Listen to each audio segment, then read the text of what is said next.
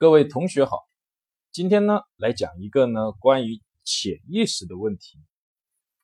听过之前的音频都是知都知道啊，潜意识是影响我们的心理、我们的情绪、我们的行为，但是我们不知道的这一部分的心理活动。那我们怎么来观察潜意识呢？之前也讲过一小段，今天来讲个详细的。观察潜意识的内容，也就是潜意识的流露的一个重要的内容。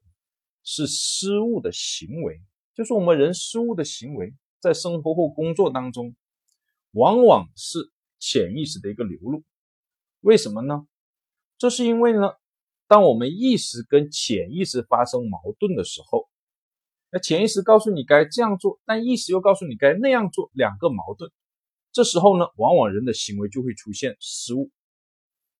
举个例子，之前呢。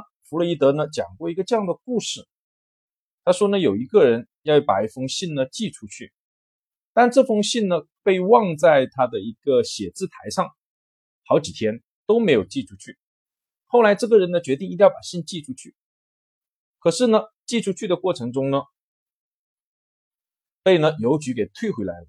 为什么呢？因为忘在上面写地址了，写好地址再拿过去，哎，又没寄成。为什么呢？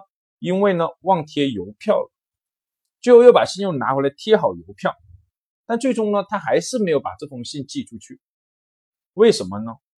因为呢，他不想寄这封信，潜意识就是这样。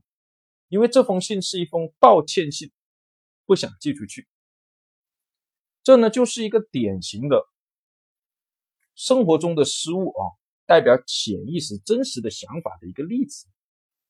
这种失误的行为呢，有很多种。包括呢口误、笔误、误读、误听、误拿、误放等等，这是弗洛伊德的观点啊。他认为呢，几乎所有的这些生活中的失误的行为，都代表潜意识的流露。口误是最具有典型代表性意义的一个。比如说，我们看到这位姑娘，哎呀，却喊另外一位姑娘的名字，多半都代表。另外一位姑娘给他的潜意识留下了深刻的印象。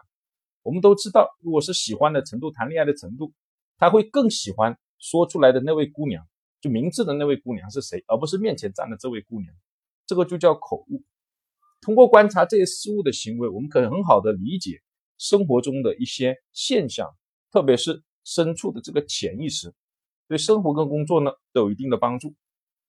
就讲到这，谢谢大家。